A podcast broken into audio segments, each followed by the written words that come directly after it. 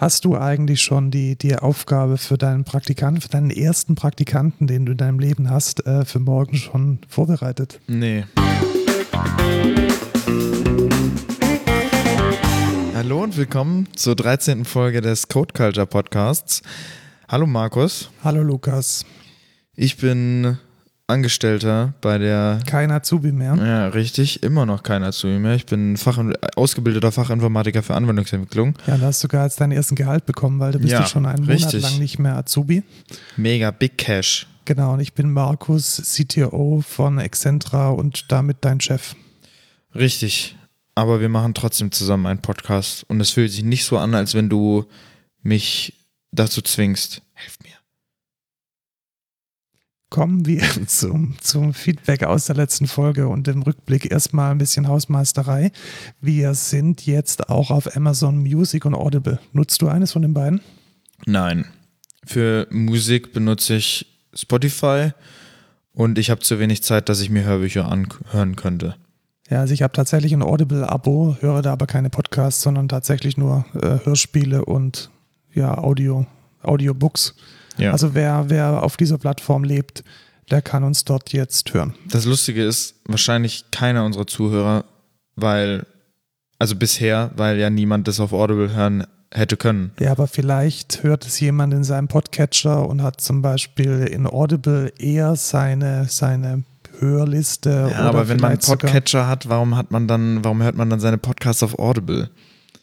Du hörst deine Podcasts ja auch auf Spotify und hast einen Podcatcher. Nein, ich habe keinen Podcatcher. Oh nein. Oh nein, du hörst auf einer geschlossenen Plattform deine, Pod, deine Podcasts. Ja. Ich okay. höre halt alles auf Spotify, aber ich höre auch insgesamt nicht so viele Podcasts. Ich höre eher viel Musik. Gut, dann, dann passt Eigentlich es nur vielleicht. meine eigene, weil die die beste ist. kommen, wir, kommen wir zum Feedback. Äh, wir haben Feedback bekommen. Einmal, dass, ähm, ich glaube, ich hatte irgendwann mal gesagt, es gab mal so eine Shell, die, die einfach nur Shell heißt. Ähm, das ist wohl nicht so. Es gibt tatsächlich, ähm, auch wenn man eine SH hat, ist es immer eine, eine Bash oder eine CSH oder eine ZSH oder eine KSH oder eine Ash oder was auch immer. Da danke für den Hinweis. Und ebenfalls kam die Info, dass an der ARM-Front was Interessantes passiert ist und da habe ich mich jetzt auch mal ein bisschen reingelesen. Also ARM und macOS und Apple nochmal zum Rekapitulieren. Apple wechselt ja von der x86 oder AMD 64 Architektur, die über so einen Intel-Prozessor läuft, zu einer eigenen, äh, zu einem eigenen Chip, zu einem eigenen Silicon. Und dieses Silicon spricht ARM, das ist einfach eine andere Architektur, da haben wir eine eigene Folge dazu gemacht und da hat sich jetzt herausgestellt, dass Apple nur noch signierten Code zulässt. Was bedeutet das denn, Lukas? Das ist eigentlich gut und eigentlich auch kacke. ähm, ja, Apple hat halt so, die geben halt Signaturen raus für verschiedene Entwickler und die müssen dann ihren Code mit diesem mit dieser Signatur quasi signieren. Also mit einem Zertifikat dann signieren, richtig? Genau. Und wenn man das nicht hat und wenn der Code nicht signiert ist, dann läuft dann, er einfach nicht. Genau, dann wird er halt nicht ausgeführt, weil mh, mm, das Betriebssystem sagt dann, uh -uh, so nicht. Genau, da kommt dann irgendwie so, so ein böser Ton und irgendeine böse Warnmeldung und dann kann man das Programm nicht ausführen. Das ist gut, in dem Sinne, dass es Malware dann halt mega schwer hat. Das heißt, eine Malware funktioniert ja in der Regel immer so, dass sie entweder im Hintergrund ausgeführt wird und äh, dann ihren, ihren, ihren bösen Dienst tut. Das würde dann nicht funktionieren mit einem invaliden Zertifikat. Und die zweite Sache, wie eine Malware oft funktioniert, ist, dass ähm, andere Programme infiziert werden. Also dass der Schadcode in irgendein anderes Programm mit, mit eingebacken wird. Und was würde dann da passieren? Dann würde die Signatur von diesem infizierten Programm sich ändern und passt dann nicht mehr zu der zertifizierten Signatur. Und dann könnte das infizierte Programm nicht mehr laufen. Das heißt, in Sachen Malware ist es eigentlich eine gute Sache. Richtig, aber der, die Kehrseite wiederum ist, du kannst keine Custom Software auf dem Mac laufen lassen. Genau, wenn man Dinge selbst kompiliert, dann muss auch das selbst kompilierte Programm mit einem Zertifikat signiert werden. Und, und wenn du jetzt so Tweaks an, an irgendwie einem MacBook machst, mhm. dann und Apple will das nicht, dann gibt es das halt nicht. Genau, oder die vielen Brew-Pakete, die der Mann dann doch selbst kompiliert oder ich weiß jetzt gar nicht, wie es mit Java, mit Char ist, also wenn noch eine virtuelle Maschine dazwischen ist, da Fragen über Fragen. Und was ich da halt auch ganz kritisch sehe, ist, dass Apple damit halt eine Funktion in der Hand hat, um unliebsame Programme abzuschalten. Richtig, also die können dann einfach sagen, nö, Genau, von Auf heute euch auf haben wir morgen, keinen wir haben Bock. keinen Bock mehr. Ihr habt zwar diesen Rechner gekauft und der gehört euch zwar, aber wir sagen euch jetzt mal, welche Software da drauf laufen darf und nee, das welche ist dann nicht. so, das ist dann so, ja, wir wollen dann 30% von eurem Umsatz. Ja, genau, 30 Prozent von allem Umsatz. Wenn irgendwie dann- auf diesem Rechner jemand, äh, ein Grafikdesigner hier Arbeit macht, dann hier bitte 30 Prozent Warum, einwerfen. warum klingt das nicht mal abwegig? Ey, das ist so schlimm. Also für mich klingt das Es klingt nicht mal realistisch. abwegig. Genau. Also, wenn man, wenn man die, auch so wie sich Apple vor diesem Hearing, vor dem Kongress in den USA verhalten hat und was da jetzt an, an Statements rausgefallen ist, also ich weiß nicht, ob ihr das ge- gelesen habt, da kommen dann so Statements raus wie, ja, als es den App Store noch nicht gab, da mussten die Softwarehersteller ihre Software in Pakete packen und mussten die in den, in den, in den Einzelhandel stellen und der Einzelhandel hat dann 16% Marge genommen. What? Es gibt das Internet, es gibt Webshops, es gibt auch die Möglichkeit, digital seine Software zu vertreiben ohne den App Store. Ja. Also das Selbstverständnis, das Apple da hat, einfach daran verdienen zu dürfen, weil irgendwas auf einem System läuft, das sie mal fabriziert haben, ist schon unmoralisch und sehr, sehr, sehr fragwürdig. ja, aber da haben wir jetzt auch äh, zu Genüge, glaube ich, drüber geredet. Da können wir jetzt auch mal go on. Genau, und zum Beispiel lernen, wie Vim funktioniert. Ich habe äh, letztes Mal ja gesagt, dass Vim ein sehr guter Texteditor ist. Und ich habe auf Medium letzte Der Woche. einzig noch, wahre Texteditor. Ja, also Emacs geht ja auch Nein, noch. Und, nein, Vim. und äh, da gibt es einen, einen coolen Einsteigerartikel, einen Einsteigerblog auf, auf äh, Medium, wo nochmal zusammengefasst wird, ähm, wie man am besten reinkommt in das Arbeiten mit Vim. Also Vim Tutor verwenden, um zu navigieren, wie man mit Buffer, wie man mit Windows, wie man mit, äh, mit Tabs umgeht. Was, Windows? Ja, Wim hat Windows. Oh. Ah, also bist du doch nicht so der, der große Wim. Nein, ich, natürlich, ich wollte bloß ein Wortspiel auf Windows und das so, Betriebssystem, das Betriebssystem. Windows. Und ähm, weil, aber wenigstens kann der Texteditor Vim Windows und nicht so wie Mac, weil Mac, Mac kann Windows ungefähr gar nicht. Also Window Doch, Management. sich 30 neue Tools installiert. genau, die dann irgendwie auch 10 Euro kosten, damit es richtig funktioniert. Genau, aber es also gibt auch gute Alternativen. wir, wir packen den Link in die Shownotes, äh, wenn ihr Wim lernen wollt. Ja, richtig. Kommen wir jetzt zu, zu den News. Wenn man heute in der Corona-Zeit, wenn man da in ein Restaurant geht, was macht man dann? Ja, da muss man natürlich erstmal seinen Namen aufschreiben, seine Telefonnummer oder seine E-Mail und sagen, wann man da war und wer noch mit am Tisch sitzt, pro Haushalt eigentlich. Und wenn das halt jetzt zum Beispiel in ein digitales System eingeführt wird und dieses gehackt wird, dann hat man, glaube ich, ein Problem. Genau, also es gibt äh, da ja solche Plattformen, die auch ganz viele, ganz viele Restaurants verwenden, die diese Datenerfassung in einem Cloud-Service machen. Und da gab es jetzt ein kleines Datenleck. Der Klein? CCC, ja, der CCC hat es nämlich geschafft, äh, 87.000 solcher Einträge zugänglich zu machen. CCC steht für Chaos Computer Club. Genau.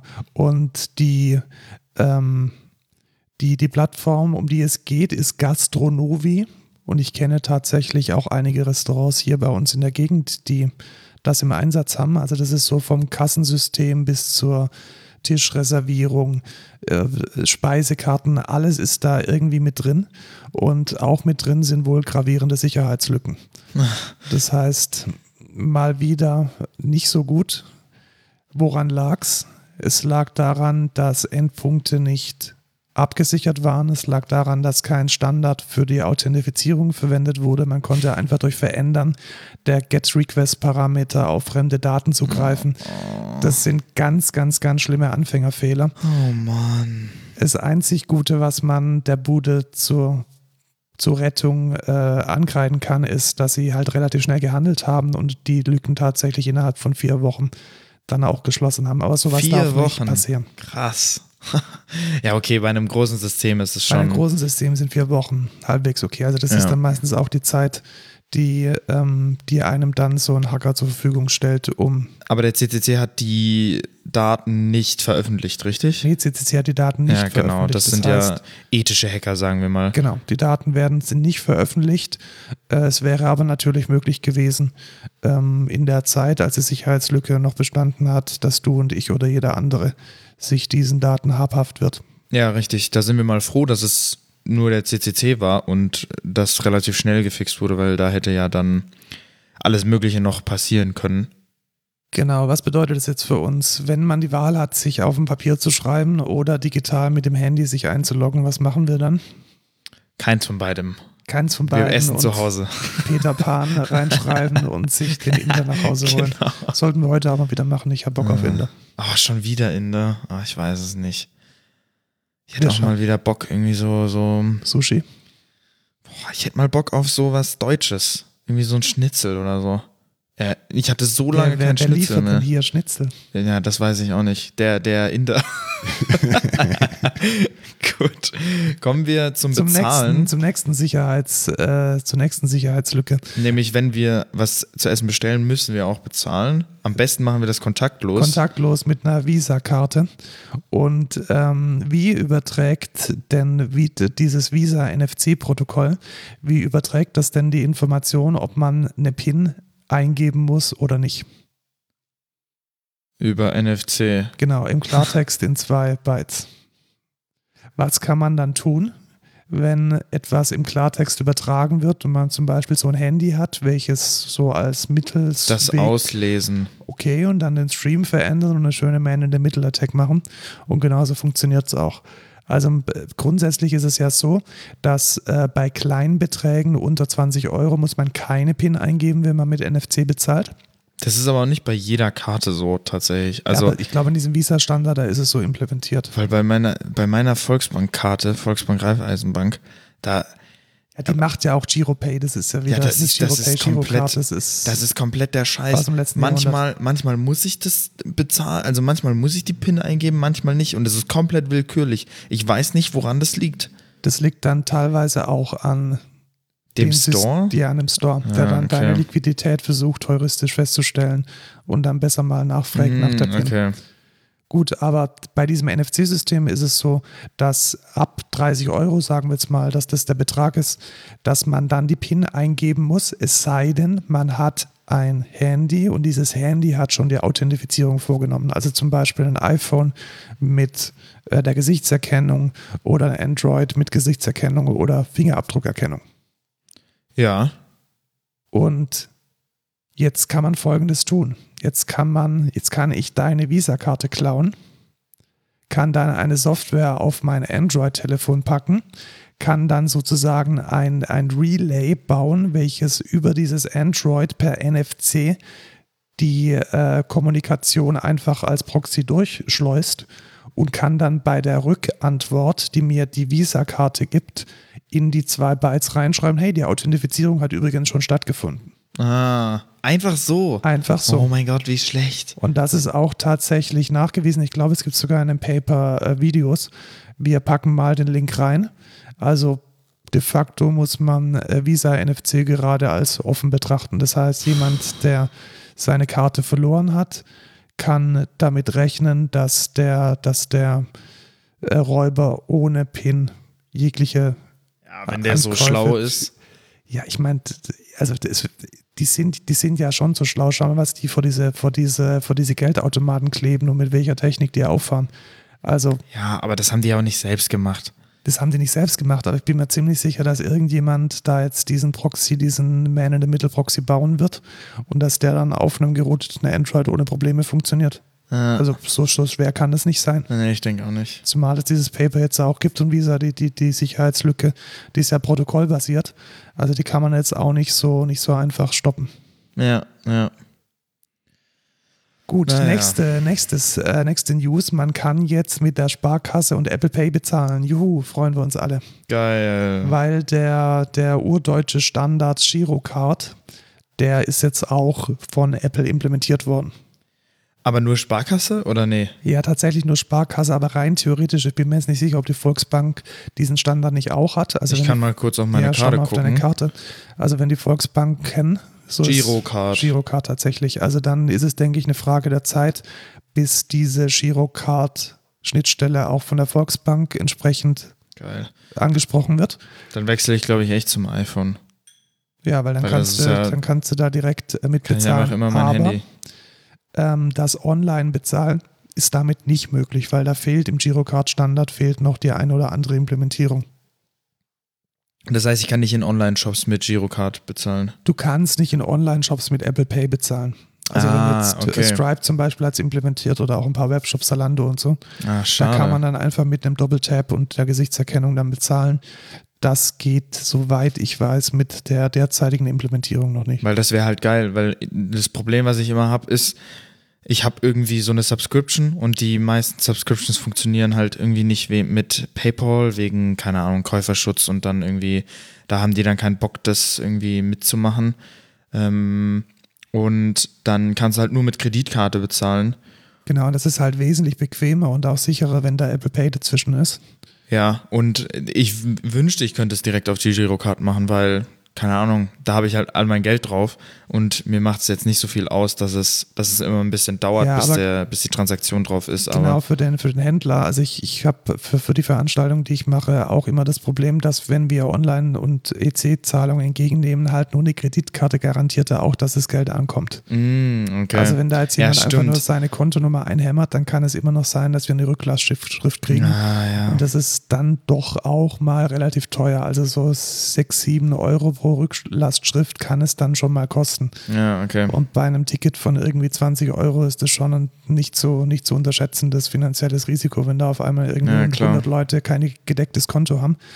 Deswegen kann ich auch die andere Seite der Händler verstehen, die dann diese Funktion nutzen wollen. Aber hast du manchmal Probleme, wenn du, weil du hast ja N26, hast du da manchmal Probleme, äh, irgendwo zu zahlen? Nee, gar nicht. Also im? Geg im, Geg im Gegenteil. Also ich hatte schon öfters mal Probleme mit meiner Girocard im Ausland zu bezahlen. Ja, im Ausland. Aber ich meine jetzt hier lokal, Nein. wenn du in irgendeinem Restaurant bist. Das Einzige, was oft passiert, ist, dass schlecht beratene Restaurants sagen, sie nehmen nur EC-Karte. Und was Aha. sie dann eigentlich meinen, ist, sie nehmen nur ähm, Girocard, weil sie bei der Sparkasse sind, sich da irgendwie ein 20 Jahre altes Terminal haben aufschwatzen lassen und die Sparkasse halt immens viele Gebühren einbehält, wenn man mit Kreditkarte bezahlt. mhm, okay. Also das ist das Einzige, was passiert. Also das ist kein technisches Impediment, sondern das ist einfach einen, einen schlechten Tarif, den dann das Restaurant hat und deswegen sehen die das nicht so gern, wenn man mit Kreditkarte bezahlt. Und N26 ist halt eine Kreditkarte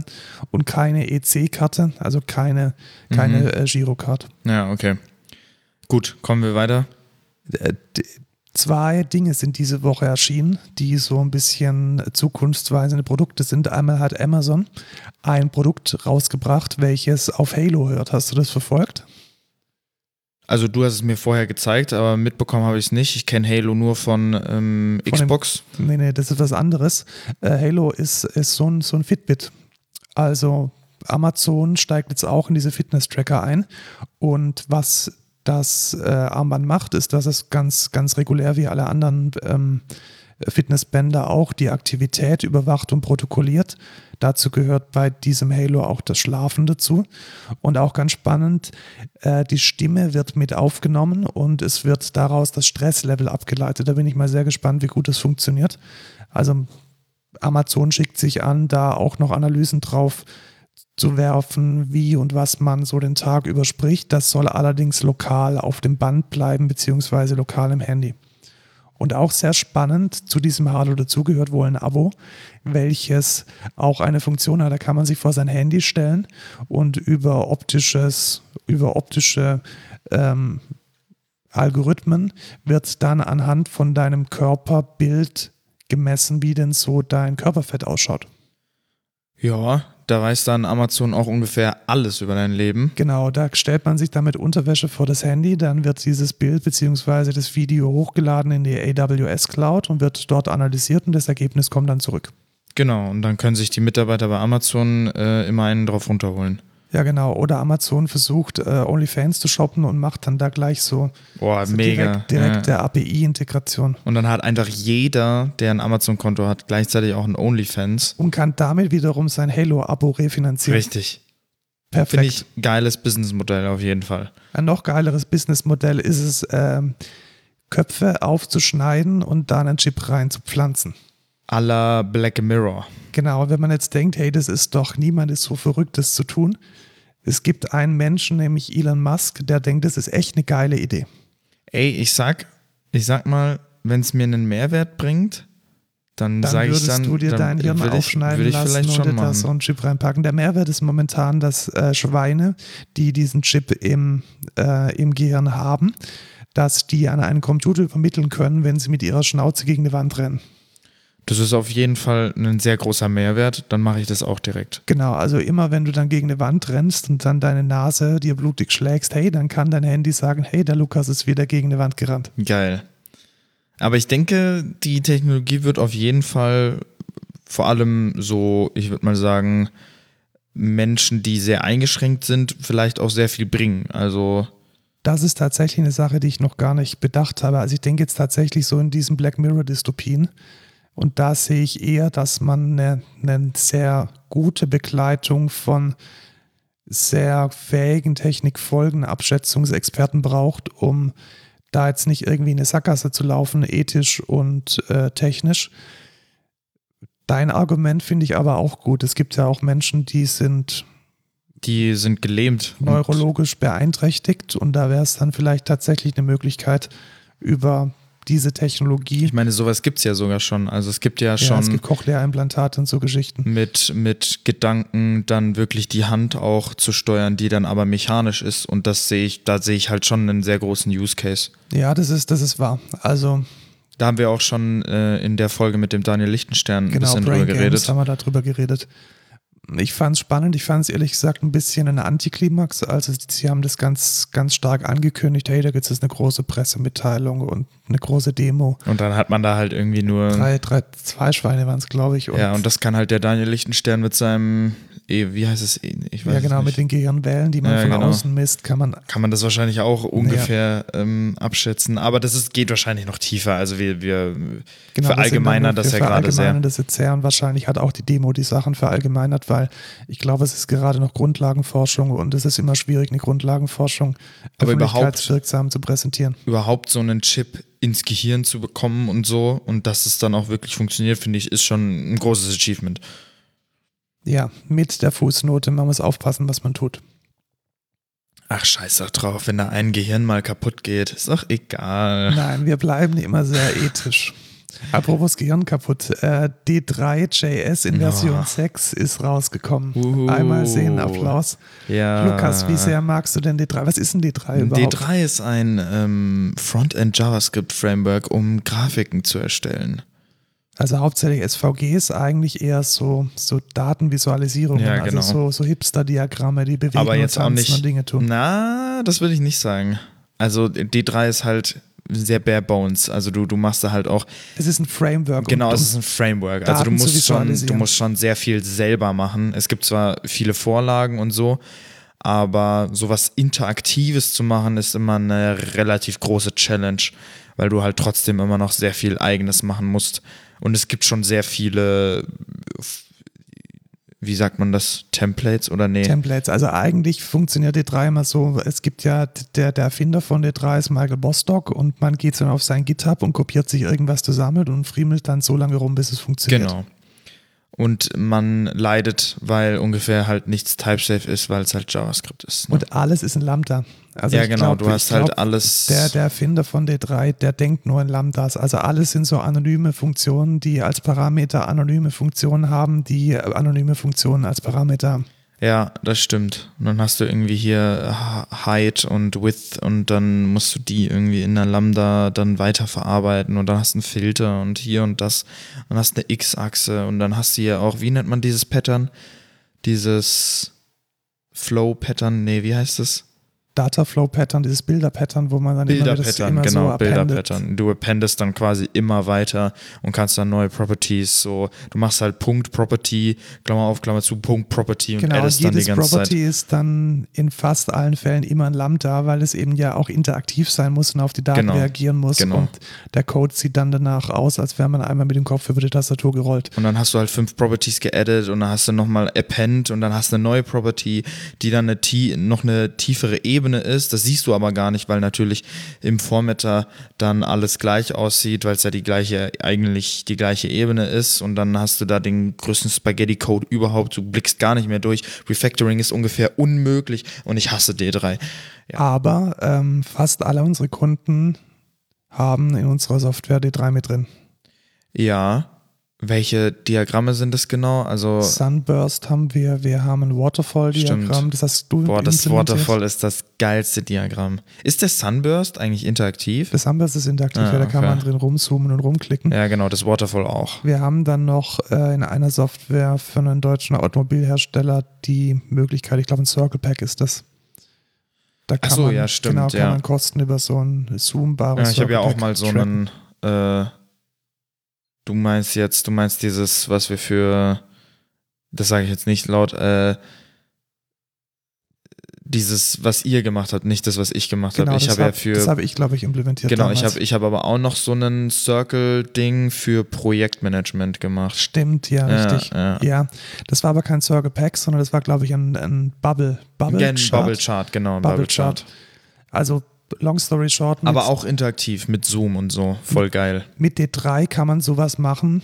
Ähm, mit D3 in Version 6 offensichtlich noch besser als je zuvor, aber man muss echt wissen, was man tut. Richtig, also du musst auch, äh, Mathe solltest du schon beherrschen Genau, also auf jeden Fall Richtig, für, also für so D3. dran, was eine Transformation ist, was irgendwie, wie, wie Funktionen funktionieren, wie man skaliert, wie man linear skaliert. Ja, richtig. Da muss man- Logarithmisch, äh, exponentiell und so, alles Mögliche. Da muss man wissen, was man tut. ja. Auch wissen, was man tut, muss man, wenn man Daten von Europa in die USA schickt. Was ist denn da passiert? Hast du das verfolgt? Ansonsten sage ich mal kurz, ganz, ganz kurz, wo man jetzt Fasst du es muss. einfach ganz kurz Genau, zusammen. also es gibt, es gab da so eine so ein Gesetz äh, namens Privacy Shield und da wurde geregelt, wenn man als europäische Firma Daten in die USA schickt, zum Beispiel wenn man seine E-Mails bei Amazon hostet oder wenn man Google Docs verwendet oder wenn man in der in der Google Cloud oder in der Microsoft Cloud ist und die nicht in Europa gehostet ist. Und das EuGH, also das Europäische Höchste Gericht, hat dieses Privacy Shield jetzt für null und nichtig erklärt. Was bedeutet das? Es gibt gerade keine legale Regelung, wie und warum und weshalb und mit welchen Konsequenzen man Daten in die USA schicken darf.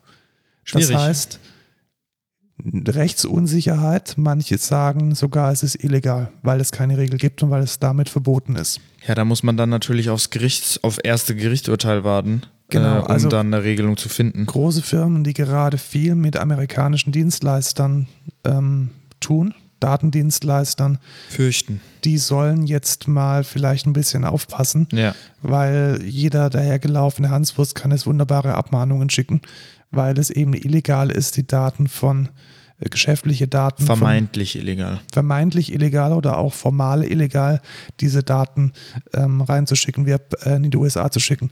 Äh, wir packen den Link in die Show Notes. Es gibt da auch ein sehr gutes Statement von dem, ähm, von dem Datenschutzbeauftragten von Baden-Württemberg. Den finde ich immer relativ cool, weil der ziemlich, ziemlich Plan hat. Der setzt das Ganze auch nochmal ins richtige Licht. Vielleicht verlinke ich auch nochmal das Interview, das er gegeben hat für die Lage der Nation. Das ist ein Podcast über Politik und da wurde dieses Thema auch lang und breit erklärt. Aber ein Podcast, der nicht so gut ist wie unserer Oh natürlich. doch, der ist richtig gut. Hallo? Also die Flachwitze sind bei uns natürlich besser, weil ja so ein Politik Ey, du darfst doch jetzt. Unser Podcast ist der beste Podcast. Ja, haben wir auch eine GmbH und können davon leben. Nein. Aber wir, unser ist ja auch nicht. Der- der- wir, wir stellen das frei für die. Wir sind, wir Für sind der die beste, Menschen. beste Podcast der Herzen. Ja, und egal. Kommen wir zum Thema der Woche, würde ich sagen. Genau. Da flowen wir jetzt einfach mal direkt rein. Ha. Mega lässig. Ähm, wir haben ja schon mal in der vorletzten oder vorverletzten Folge über Git gesprochen. Was ist das denn? Das sagen wir jetzt nicht nochmal. Also Git ist so ein Versionsverwaltungssystem und da waren wir ja sehr, sehr ähm, Angetan von. ja und auch sehr technisch unterwegs. Also wir haben eher erklärt, wie das Ding technisch funktioniert. Genau, und dass es voll nice ist und dass man das benutzen sollte. Aber wie man es benutzen sollte, Genau, wie man jetzt den Entwicklungsworkflow, also wenn man diese Technik verstanden hat, wann man jetzt was macht im Entwicklungsprozess, das wollen wir uns heute mal anschauen. genau. Ich glaube, wir gehen einfach mal so Die ein praktisches. Standard, genau, ein ganz, ein ganz einfaches Standard, ein Standardprozess durch. Also gehen wir jetzt mal davon aus, wir entwickeln, was entwickeln wir denn? Wir entwickeln ein Shop-System für unsere? Framework-Komponenten. Genau, für unsere Framework-Komponenten. Das heißt, wir können dann unsere einzelnen, zum Beispiel eine Datenbank verkaufen oder Einen Excel-Exporter. ein Excel-Export oder sonst was. Okay. Dann gibt es jetzt in unserem Ticketsystem ein Ticket, da steht drin, ähm, Entwickel Shop. entwickle mal bitte das Anlegen von einem Produkt. genau. Und das ist dann im Epic vom Shop. Vom, vom Webshop drin, vom Genau. Admin vielleicht. Also da haben wir dann so ein Epic. So ein Epic ist so ein übergeordnetes Element über den Tickets. So ein Epic könnte zum Beispiel sein Admin, Backend und da ist dann die User Story oder das Ticket drin. Anlegen, Erstellen eines Produktes. So, und jetzt kriegst du dieses Ticket zugewiesen. Das haben wir sich jetzt im, im, im Daily oder sonst wo geholt. Oder Und- im, in der Sprintplanung. Ja, in der Sprintplanung, da, da holt man sich noch nicht ein Ticket, da hat man es eher ausformuliert. Doch Also, am Anfang. ja, gut. Da kannst du es ja machen. Ja. Wir, sind, wir- wir bleiben mal bei Git. Also du hast jetzt dieses Ticket. Ja, ich habe dieses Ticket und möchte jetzt dieses geile, das mega nice Feature implementieren. Was machst du jetzt? Ich bin natürlich auf Master, weil ich habe natürlich die letzten Changes geholt und will jetzt anfangen zu arbeiten. Das heißt, ich arbeite jetzt ganz lange auf dem Master, committe nichts, ähm, bis ich dann irgendwann äh, wieder pulle, auf einmal merke, fuck, ich habe 8 Millionen Ko äh, Konflikte. Genau, und dann und dann, äh, Dann pushe ich einfach trotzdem Force pushst du pushe, trotzdem, genau, und dann ist äh, alles kaputt. Kaputt Ja, und wir und- brauchen irgendwie zwei Tage, um den Quatsch zu integrieren. Genau, dann löschen wir einfach das Projekt und machen ein anderes.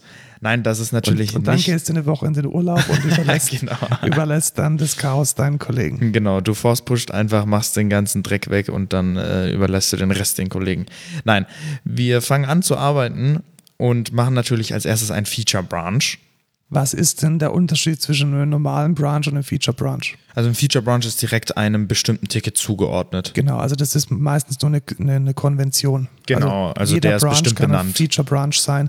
Was sich da so in der, in der, in der Wild als Best Practice eingebürgert hat, ist, dass man einfach den benennt mit Feature und dann Slash, also Forward Slash und dann die Ticketnummer. Oder der, das, der, der Feature-Name, wenn du Genau. jetzt, wenn man jetzt Create einen, Project oder so. genau, wenn man da jetzt einen prägnanten Namen hat, wir machen es immer gerne mit äh, Ticketnummern, da kann man es direkt richtig zuordnen und da weiß jeder, wovon man überhaupt redet. Genau, und dann fängt man an, auf diesem Feature Branch zu arbeiten. Genau. Das da, heißt, die Änderungen, die man dann macht, die committet man nicht an den Master, sondern die sind jetzt erstmal isoliert in diesem kleinen Feature Branch. Richtig. Am besten committen und auch pushen, weil wenn es auf dem Remote ist und dein lokaler Rechner geht kaputt, dann ist die Arbeit halt nicht weg. Genau, oder du gehst in den Urlaub oder ein Kollege muss weitermachen. Richtig. Das heißt immer committen und pushen, damit man alles immer überall hat und arbeitet da so vor sich hin. Ähm, Und jetzt ist es irgendwann mal, glaube ich, an der Zeit. Ja, oder vielleicht gehen wir da noch mal ein paar Details rein. Ja, okay. Wenn, okay. wenn jetzt dein Kollege dir helfen soll oder helfen, wenn du da Hilfe benötigst bei so einem Feature Branch, was ist denn jetzt möglich? Ja, ich habe den gepusht. Er kann, er kann sich den checkouten. Äh, nee, switchen kann er. Switchen, Äh, genau. Switch ist ja der neue Feature. neue, neue hier. Und ähm, dann kann er einfach auch auf dem Feature Branch arbeiten und selber halt committen und pushen. Genau, und das Schöne an der Feature Branch ist jetzt, dass der Master trotzdem stabil bleibt. Das heißt, der Bild vom Master ist nach wie vor stabil, rock solid, den kann man hernehmen, um eine Demo zu fahren. Da sind die Builds grün, Genau. Also hoffentlich. hoffentlich. Was kann man denn einrichten, damit auch dein Feature Branch gebaut wird auf dem äh, Eine Jenkins? Genau. Multi-Branch-Pipeline. Die äh, baut dann einfach jeden Branch, also jedem Branch, der auf dem Remote ist. Und so siehst du auch, bevor du es zum Beispiel auf dem Master pushst, ob dein Branch gerade jetzt rot wäre oder halt grün oder halt blau. Genau, also da kann man dann, da spart man sich echt viel Zeit, weil diese, diese Multi-Branch-Pipeline, die baut halt bei jedem Push trotzdem auch deinen Feature-Branch. Und so wird zum Beispiel sichergestellt, dass man mit dem Feature-Branch keine alten Features kaputt gemacht hat. Richtig. Oder dass man vielleicht nicht mehr kompatibel ist mit einem aktuellen Framework. Bei einem Feature Branch ist man ja auch eher Bleeding Edge unterwegs und hat vielleicht eine, die eine oder andere Snapshot-Version. Oder lokal funktioniert was, was genau, gar nicht reproduzierbar wäre. Deswegen ist es auch einfach sehr gut, auf einem zweiten System quasi nochmal zu bauen und zu gucken, funktioniert es da auch. Genau, also da ist dann so eine Multi-Branch-Pipeline immer ganz gut für die Qualität, dass man auch während der Feature-Entwicklung immer wieder Rückmeldung kriegt, wie, wie geil jetzt die aktuelle der Code ist, den man aktuell geschrieben hat genau. oder ob man noch was verändern muss. Das ist auch, glaube ich, in jedem Projekt bei der Excentra mittlerweile so, dass wir überall eine Multi-Branch-Pipeline haben, weil es einfach viel angenehmer ist und besser. Genau, und wenn man die Ressourcen ohnehin hat, also wenn die, bevor die Rechner sich langweilen, kann, ja, man, genau. ja, kann man ja die Ressourcen nutzen. Jetzt hat sich in dem Master was verändert. Du genau, jetzt, jetzt so hat ein Kollege. Woche, genau, hat es was Wichtiges eingecheckt und du sagst, hey, das möchte ich eigentlich auch mal im Kontext von meinem Feature testen, entwickeln, evaluieren. Was machst du dann? Dann kann ich einfach den Master auf meinen Branch rebasen ja, also du eher rebase du, ja, es ist immer die Frage. Ja, wie man wie man sagt. Also ja. eigentlich rebase ich meinen Commit auf den neuesten Commit des Masters, bin aber noch innerhalb meines Branches. Genau. Weil es hört sich immer so an, als wenn ich auf den Master rebase, dann würde ich es auf dem Branch tun. Aber ich committe quasi die Changes, dass ich den Master auf, also dass ich auf den Master rebase auf meinem Branch, das ist voll verwirrend. Ja, das ist mega verwirrend. Also vielleicht kann man sich das so mit dem Endergebnis mal vorstellen. Du, du veränderst die, die Vorgänger und die Historie so, dass es ausschaut, als wäre deine komplette Entwicklung in den letzten fünf Minuten passiert. Genau, als wäre, als hätte ich erst angefangen zu arbeiten nach dem letzten Commit auf dem Master. Genau. Also man kann sozusagen alte Commits, die vielleicht schon vier oder fünf Tage alt sind, trotzdem über einen Commit stellen, der auf dem Mast vielleicht erst vor ein paar Minuten oder vor wenigen Stunden reingekommen ist. Richtig. Was wäre da der Alternative dazu? Das machen auch einige. Merchen. Merchen, genau. Beim Merge-Commit ist es nicht so, dass ein Commit dann einen Vorgänger hat, sondern der hätte dann ein Commit zwei Vorgänger. Einmal den ähm, den Vorgänger, den aktuellen Commit vom Master und einmal den letzten Commit von deinem Feature Branch und die, der Status wäre dann sozusagen eine Mischung, ein Merge, ein, eine Kombination von den beiden Vorgängern. Richtig. Ich, ich mache lieber einen Rebase. Ja, mache ich auch. Was ist denn der Nachteil von einem Rebase, insbesondere wenn man da mit Kollegen dran arbeitet? Die Historie wird verändert. Genau, also man kann nicht mehr nachvollziehen, wann man was zu welchem Zeitpunkt genau gemacht hat. Ja, erstens das und zweitens die Kollegen, die dann eventuell von deinem Feature Branch nochmal gemerged haben oder die da irgendwie lokale Stände noch auf ihrem Rechner rumgammeln haben. Die haben die, Pech. Die haben Pech. Richtig, genau. weil wenn du dann den Feature Branch pushen willst, musst du Force pushen, weil du die Historie verändert hast. Ja. Und, und, das will man eigentlich nicht, aber auf dem, also in dem Use Case ist es okay. Genau, aber dafür gibt es eine Lösung. Die Lösung heißt miteinander reden. Also Richtig. Bevor, man, bevor man halt irgendjemanden anderen äh, Feature Branch äh, vergewaltigt, lokal auscheckt, Dinge tut, davon Branches macht, äh, ruhig mal kurz miteinander abstimmen, damit man solche Dinge vermeiden kann. Ich bin auch hier ein Freund von Rebasen, weil das dann die Historie wesentlich klarer und äh, verständlicher, verständlicher macht, als jetzt irgendwie ein U-Bahn-Fahrplan mit 500 Merges dazwischen. Richtig. Okay, und dann kommt jetzt dieser ominöse Pull-Request. Und dann passiert sehr oft, wenn wir so Praktikanten so haben, die googeln, dann irgendwie Pull-Request in Git machen und dann stellt man fest, das ist überhaupt kein Feature von Git. Ja, erstmal möchte ich gerne sagen, warum Pull Request? Das machen wir gerade überhaupt. Wir wollen nämlich jetzt unser fertiges Feature auf dem Master integrieren. So, Ach so, ja, genau. Vielleicht sollen Ja, wir erstmal motivieren, das- was wir machen Genau, wollen. also wir sind jetzt, wir sind jetzt fertig mit dem Feature und es wäre jetzt Zeit, das auf dem Master zu integrieren. Die Kunden machen hier schon äh, Stress und wollen das Feature Die haben. wollen dringend äh, Pro Produkte erstellen Anlegen, können in unserem ja. Shop. Und jetzt müsste ich das Ganze halt auf dem auf den Master committen. Genau, dass es dann wieder in der richtigen Software drin ist. Also bis Richtig. jetzt war das so deine eigene Spielwiese und jetzt möchtest du das zurück integrieren auf den Master. Genau. Dafür müsste man jetzt einen Pull-Request machen. Genau, so ein Pull-Request ist aber nichts, was in Git eingebacken ist, sondern das hat sich so etabliert, dass das so ein Workflow ist. Und es gibt Tools, die das grafisch äh, visuell machen, zum Beispiel GitLab oder GitHub oder Git. Da kann man sowas in der UI machen, aber grundsätzlich ist ein Pull-Request nicht in der Git-Technologie vorhanden. Das also heißt, Git würde eigentlich, das ist quasi, ich bestätige, dass du jetzt auf den Master integrieren darfst und dann integriert er es einfach auf den Master. Genau, also Git also- macht da nicht irgendwie. Richtig, wenn man sich an der To-Do-Liste halten würde, dann könnte man einen Pull-Request auch komplett auf der Kommandole über eine Checkliste machen. Genau. Und dann würden sich die zwei Menschen halt treffen oder ein Remote-Meeting machen und das dann in der Kommandozeile machen. Aber grundsätzlich bin ich jetzt mal in der UI unterwegs und was tue ich dann? Das heißt, ich habe mein Feature Branch und dann sage ich, hey, ich möchte jetzt, dass dieses Feature zurück in den Master oder vom Master aus gepullt wird. Das mache ich dann in der UI. Ja. Und da sehe ich dann, was hat sich im Vergleich zum Master geändert. Genau, und das sehen auch deine Kollegen.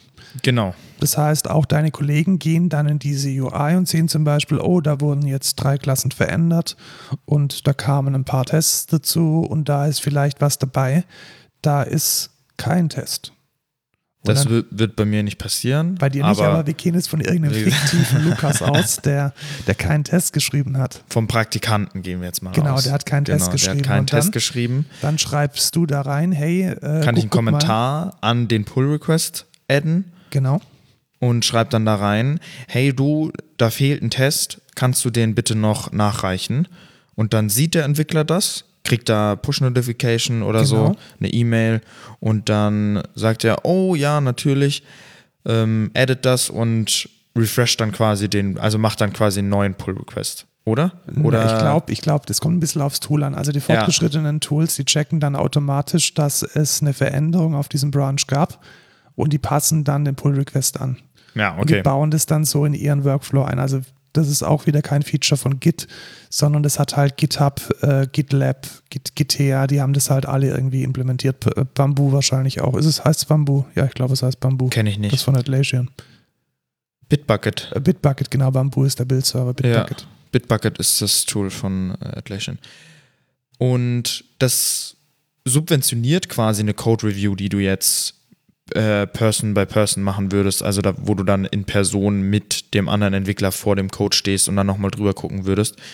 Da hast du dann einfach einen Pull-Request, den sich jeder an seinem eigenen Rechner angucken kann und dann. Genau, und es ist vor allem auch äh, dokumentiert. Das ist ja auch immer schön. Richtig. dass man es erstens asynchron machen kann, weil die Entwickler haben ja meistens äh, viel zu tun und dann macht man das halt irgendwie so mal zwischen zwei Dingen, ähm, anstatt jetzt da extra einen Termin für einen zu beraumen.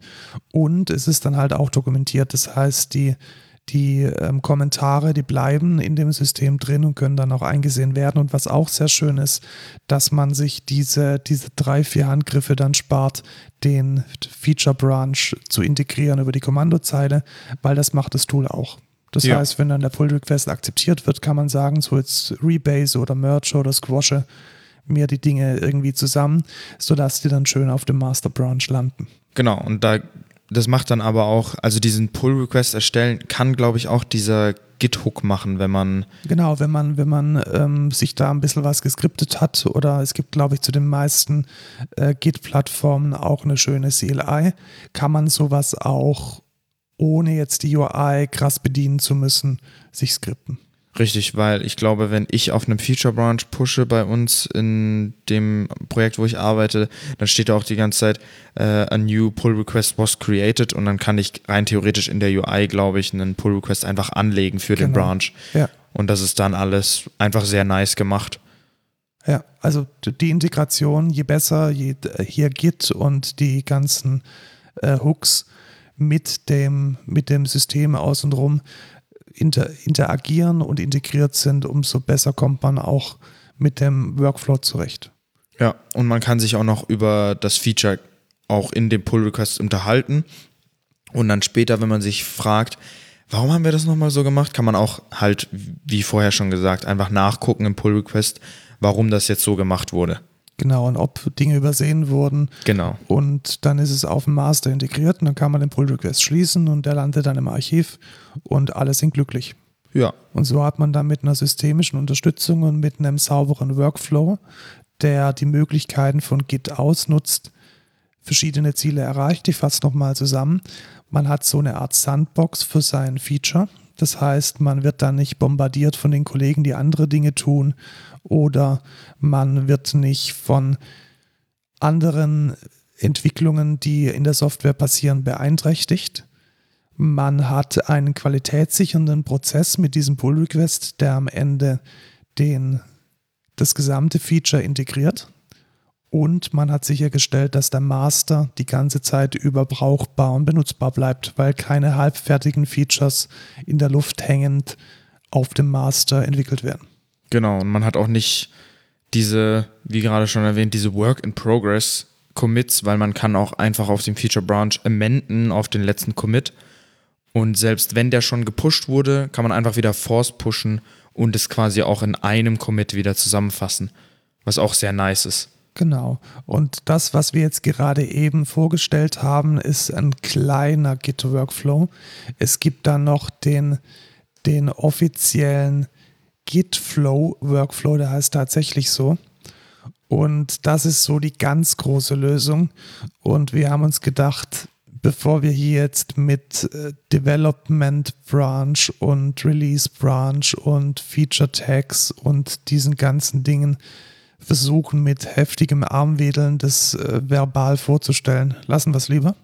Also wer Appetit bekommen hat auf vielleicht größere äh, Workflows, die jenseits von dem einfachen Feature Branch Workflow sind. Wir packen da nochmal einen Link von äh, Atlassian rein. Die haben das für ihr Bitbucket ganz gut vorgestellt. Und das Schöne ist, dass das jetzt nicht auf Gitbucket, äh, Bitbucket, ähm, Gitbucket wäre auch ein schöner Name, nicht auf ihr eigenes Produkt ge gemünzt ist, sondern dass es tatsächlich ganz abstrakt mit Git-Bordmitteln erklärt wird. Also schaut da mal rein, wenn ihr euch da weiterbilden wollt, wie denn gute Workflows in Git sind. Und mir ist es auch nochmal ganz wichtig zu sagen, es gibt einen Unterschied zwischen den technischen Dingen, die Git als Features bereitstellt. Das ist die eine Seite der Medaille, das muss man können, das muss man kennen, da muss man sich mit wohlfühlen, da muss man mit arbeiten. Und die andere Seite der Medaille ist dann damit einen sinnvollen Workflow abzubilden. Also wie arbeite ich mit meinen Kollegen zusammen? Wie entwickle ich meine Features? Wie sorge ich für eine stabile Qualität meiner Software? Und diese beiden Dinge zusammen sind dann der professionelle Einsatz von Git. Das Verstehen der Technik und des Tools und das richtige Anwenden des Tools in einem sinnvollen Workflow. Und man kann einen sinnvollen Workflow haben und sich das Leben schwer machen, weil man Git nicht versteht und man kann Git super gut verstehen, aber keinen Plan von einem sinnvollen Workflow haben. Beides ist scheiße und beides führt dazu, dass die Software schlecht wird. Richtig. Deswegen beides können. Genau, beides können. Dann kommen wir doch zu einem Tool, was man auch können muss, aber was relativ intuitiv ist, sagen wir mal. Genau, ich habe nämlich diese Woche äh, gleich mal den Rant für nächste Woche gefunden, nämlich Evernote. Äh, Evernote hat mich so ange abgefuckt, angekotzt, dass ich eine Alternative gesucht und gefunden habe. Und zwar, das ist der Code der Woche. Der Code der Woche. Notion.so. Das ist, ja, was ist es denn?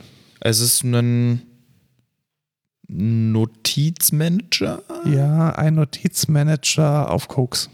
Genau, aber auf richtig geilem Koks. Genau. Oder auf Crystal? Ja, oder irgendwas, was so. Weil ich gucke gerade Breaking Bad, ah, deswegen verstehe, ja. Crystal Meth. Äh, ja. Also, was man tun kann, ist, also erstmal, der, Notiz, der Notizmanager kann alles, was man so erwartet. Das heißt, er kann semantische Auszeichnungen Seitenhiebe an Evernote, was Evernote immer noch nicht kann. Er kann schöne Tabellen, Bilder, PDFs, Dateien hochladen, Icons an die, an die Notizen dran packen, Notizen sortieren, Notizen einsammeln, vertecken, Verschlagworten, finden. Alles ganz gut. Was für viele sehr wichtig ist, Sharen geht auch. Genau, also man kann die Notizen mit anderen teilen und dann kollaborativ an Notizen arbeiten. Das heißt nur die Einkaufsliste, die man irgendwie mit seinem ähm, Partner teilen möchte. Und was da jetzt auch richtig, richtig geil ist, auch mit diesem Teilen, du kannst einfach in der Notiz ein Kanban-Board haben, genau. die dann teilen und dann kannst du halt Tasks innerhalb von der Notiz haben und gleichzeitig auch so Notizen und alles. Das ist echt ziemlich geil. Diese, diese, diese Objekte einer Notiz oder einer Page, die sind mega flexibel. Ich kann denen in einer Liste zum Beispiel eigene Attribute geben. Also ich kann jetzt zum Beispiel sagen, meine Einkaufsliste, die hat jetzt ein neues Attribut, nämlich Laden, wo ich es kaufen möchte. Und ich kann dann da auswählen, ob ich es im Rewe, im DM oder im Alnatura kaufen möchte. Oder noch viel geiler, du machst eine Liste einfach und fügst an diese Liste die Property hinzu, Quantität. Genau. Anzahl, wie viel brauche ich überhaupt? Und dann kannst du halt sagen, ja, ich hätte hier gerne Nudeln und dann drei Packungen. Richtig. Und das alles, äh, diese Datenmodellierung, die kann ich selbst vornehmen, weil alles ist so ein, so ein Element und wie ich diese Elemente in meinem Baum anordne, ob die ein Parent-Element haben, ob die Eigenschaften haben, ob die in einem Kanban-Board sind, ob die in einer Tabelle dargestellt werden, das kann ich alles mega flexibel einstellen. Also man muss, denke ich, also für die einfache Verwendung so als reine Notiz-App, klar, das ist Lernkurve relativ gering. Wenn man sich dann aber mal reindenkt, was man denn jetzt mit diesen einzelnen Notizen alles machen kann und wie man sich da schöne Datenmodelle und schöne Templates, es gibt auch einige Templates, die man auswählen kann, äh, sich erstellt, dann ist das Ding ein mega mächtiges, ja fast schon ein Datenbanktool. Also ein, ein, ein Notiztool, welches ganz, ganz, ganz starke ähm, Anlehnungen und äh, Features aus so einem Clicky Bunti Datenbank-Tool hat. Und gibt es für jede Plattform, also genau. Windows, Mac, Android, iOS. Richtig ist auf HTML-Basis und äh, hat auch einen mega clean Look. Und wir werden jetzt von Google Docs auf Notion wechseln für unsere Shownotes. Sind wir schon. Also wir Sind machen wir unsere Shownotes genau, also gerade schon in Notion. Genau, wir lesen gerade von, von Notion. Und äh, bisher sehr zufrieden. Das beste Feature ist einfach, man kann auch Markdown exportieren, damit man endlich mal die Möglichkeit hat, die Shownotes relativ easy dann in den Podcast zu kriegen. Boah, geil, man kann hier sogar Continue Sammel-SSO. Ich habe gerade die App gedownloadet. Genau, also man kann sich da auch mit einem eigenen Sammel, genau, mit einem eigenen Sammel-Identity-Provider einloggen, wenn man ähm, das Ding für die Firma verwenden möchte. Das ist, glaube ich, auch so das Finanzierungsmodell. Also die, die private Nutzung ist kostenlos.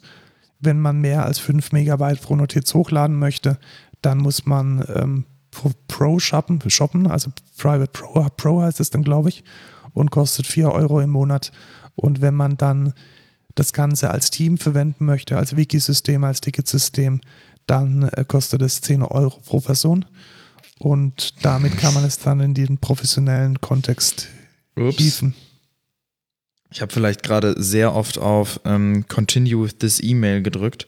Und jetzt habe ich neun E-Mails von Notion gekriegt mit uh, Your Sign-up-Code ist. Ja, genau, die haben keine Passwörter, die schicken dir tatsächlich bei jedem Einloggen eine E-Mail. Also Smug-Tip Ragefire. Das ist so ein äh, zusammengesetztes Wort quasi. Ich hoffe, dass dieses Token ungültig ist, spätestens heute Abend um 19 Uhr, wenn dieser Podcast. Ich habe mindestens acht erstellt. Ah, sehr gut. Der ist auch invalid. Ich weiß nicht mal, was der richtige ist. Ja, also da hättest du vielleicht einmal mehr lesen müssen. Ja, ich habe ich hab zu oft auf Continue with E-Mail gedrückt. Und dann, dass die da auch kein, äh, wie heißt es? Äh, Debounce haben. Die das verstehe ja, das ich jetzt nicht ganz. Das also, hätte man vielleicht tun müssen.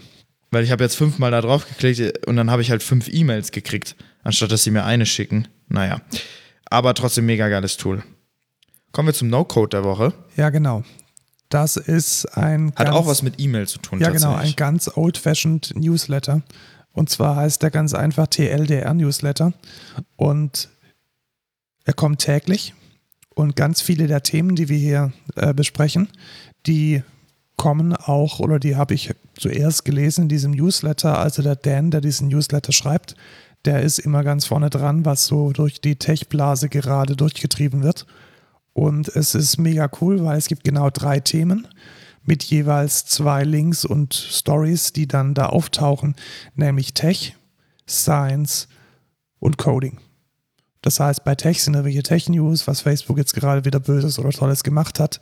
Bei Science werden auch mal sehr spannende Papers, die veröffentlicht wurden, vorgestellt. Und bei Coding wird man gepinpointet auf irgendwelche neuen Versionen oder auf Tools, die gerade rausgekommen sind und die ganz äh, brauchbar sind. Ich habe so ein bisschen das Gefühl, wenn man Reddit und ähm, Y Combinator Hacker News liest, dass man dann das meiste schon kennt. Aber es tut auch nochmal gut, das einfach so jeden Morgen in die, in die Mailbox zu bekommen.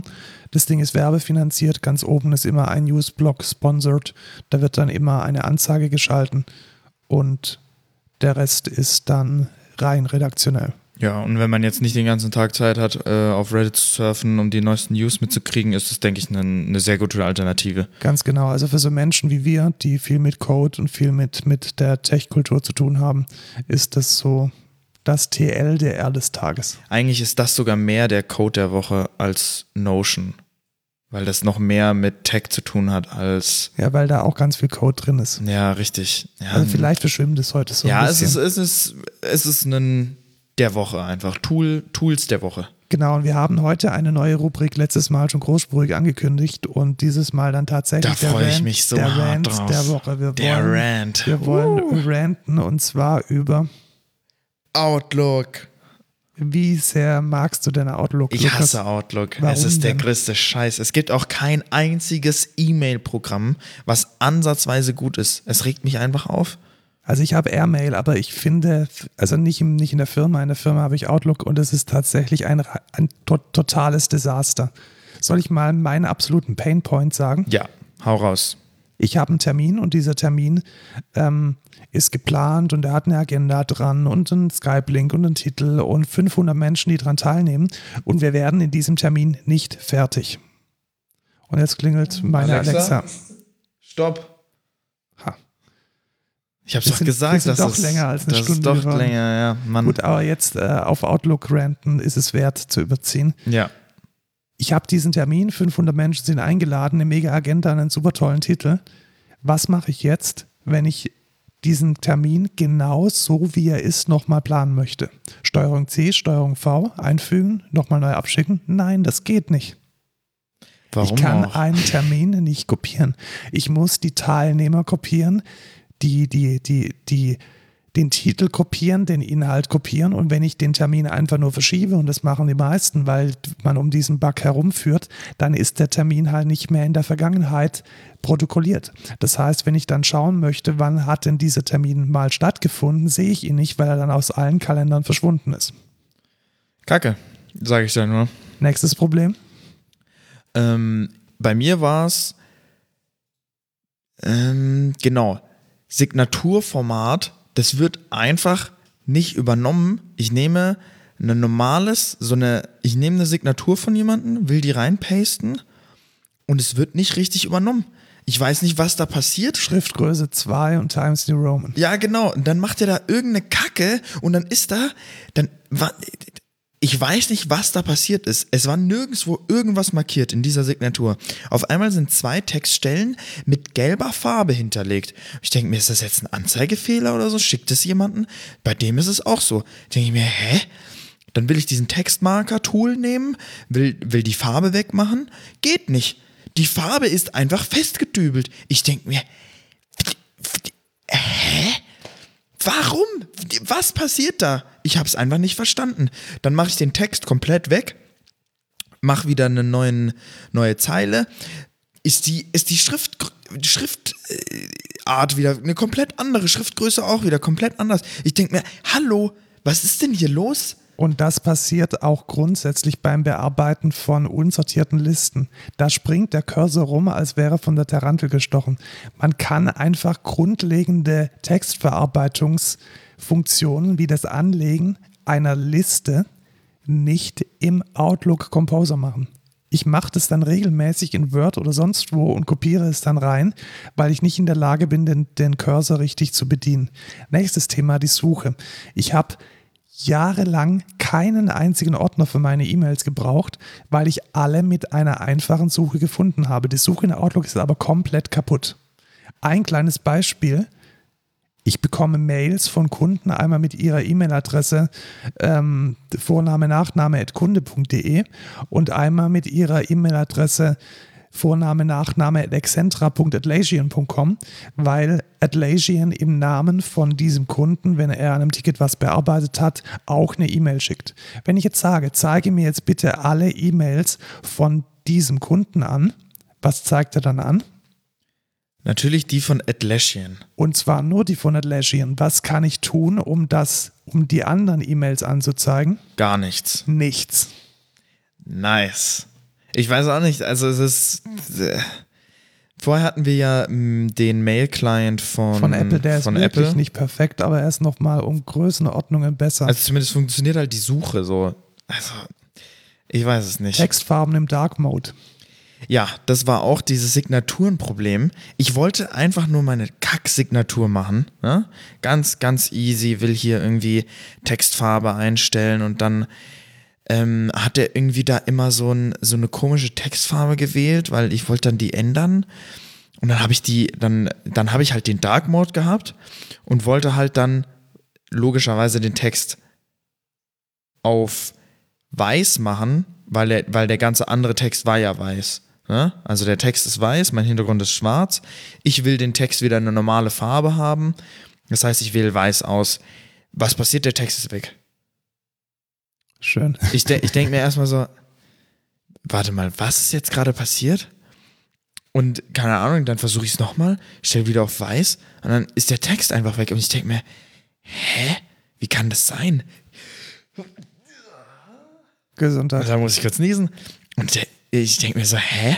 Und dann, dann frage ich so einen Kollegen und dann meinte der, äh, ja, Dark Mode, ist doch logisch. Und dann denke ich mir so, lol. Die Textfarben sind natürlich normal eingestellt, aber daher, dass ich Dark Mode habe, ist quasi umgekehrt. Das heißt, wenn ich weiße Textfarbe auswähle, Wird die schwarz. wird die schwarz. Genau, wenn du schwarze Textfarbe auswählst, wird sie weiß. Das heißt, wenn du einen Text schwarz machen möchtest, dann musst du ihn weiß machen. Ja, richtig. Aber das wird mir auch nicht gesagt oder so. Oder keine Ahnung. Ich, ey, ich Es finde es ist einfach kaputt. kacke. Es ist kaputt. Und dann kann ich oben aber auswählen, dass ich Dark Mode quasi ausmache. Und dann ist irgendwie nur der, nur diese, nur der, der Texteditor dann weiß und dann ist es Also wieder sie richtig. wissen, sie wissen, dass sie Dark Mode falsch machen und sie bieten dir dann auch noch die Möglichkeit an, es noch falscher zu machen. ja, richtig, Also richtig. ganz kaputt. Ähm, wir würden uns mal über Feedback freuen. Welche Mail-Clients haben denn eine saubere Integration von Microsoft Exchange, also sowohl die, die Terminseite als auch die E-Mail-Seite? Weil ich fange jetzt gar nicht mit an mit Adressbüchern, das ist komplett kaputt. Also Adressbücher irgendwie in Outlook zu scheren, scheint Ja. wohl kein Anwendungsfall zu sein. Da, da, kann ich, da kann ich auch drüber reden. niemand die- der- möchte Adressen scheren. Der Warum auch? größte Kack. Also nicht, es ist, wir hatten vorher, hatten wir Ubuntu. Ja, Ja, und dann, wir hatten, wir haben quasi einen Kalender, der irgendwie geshared ist, oder eine, ein Adressbuch, das geshared ist. Das ist dann exzentra-weit, dass man äh, irgendwie intern die richtigen E-Mail-Adressen hat. So, wo funktioniert das? Im Mail-Client von Apple gibt es diesen Button, um Adressbücher quasi zu sharen. Da kannst du dann Open Shared Adressbuch oder so und das geht dann irgendwie, glaube ich. Oder das geht nicht in Mac, ich weiß es nicht. So, das will man dann, das will man dann aber auf Ubuntu machen. Auf Ubuntu gibt es keinen Client. Das heißt, ich benutze die Webversion. Da gibt es diesen Button einfach nicht. Es gibt diesen Button da nicht. Es gibt generell kein sinnvolles Feature, Adressen in Outlook zu synchronisieren, außer man ist auf diesem alten ähm, On-Premise Exchange Server. Also ich habe kein, keine sinnvolle Möglichkeit gefunden, in diesem Office 365 oder Microsoft 365 irgendwie ein sinnvolles CRM zu machen. Wahrscheinlich wollen sie ein separates CRM verkaufen, ich weiß es nicht. Es funktioniert nicht. Ja, weil man kann nämlich auch nicht einfach ein Adressbuch exportieren und das dann irgendwo importieren. Das geht nämlich einfach nicht. Also es gibt, es gibt auf Windows die Möglichkeit, das zu exportieren und auf Macs gäbe es die Möglichkeit, das zu importieren, aber mit einem anderen File-Format. Und es gibt keinen Formatter, der das richtig macht.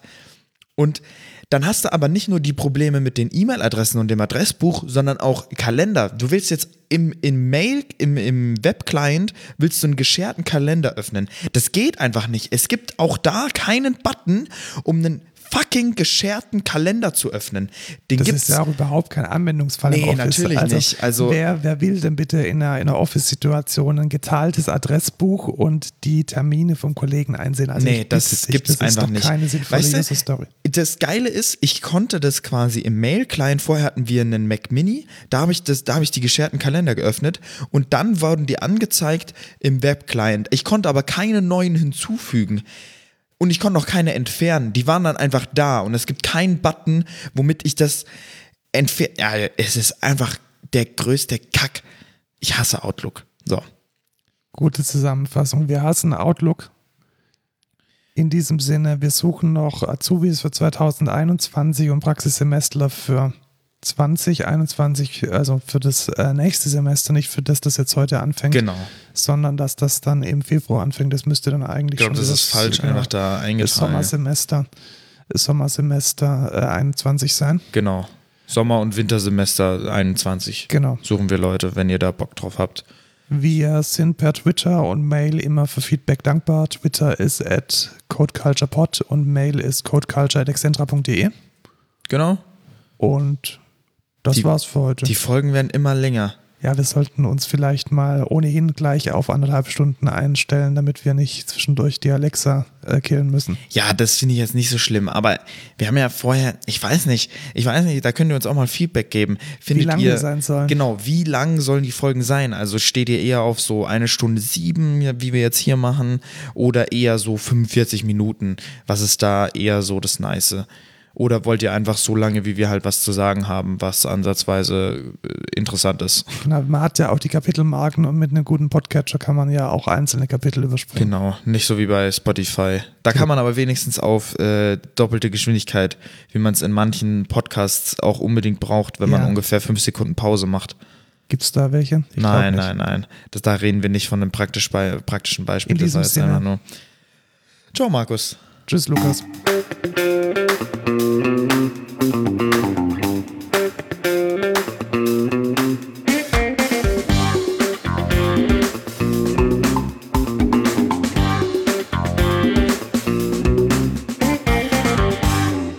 Mir fällt kein Wortwitz ein.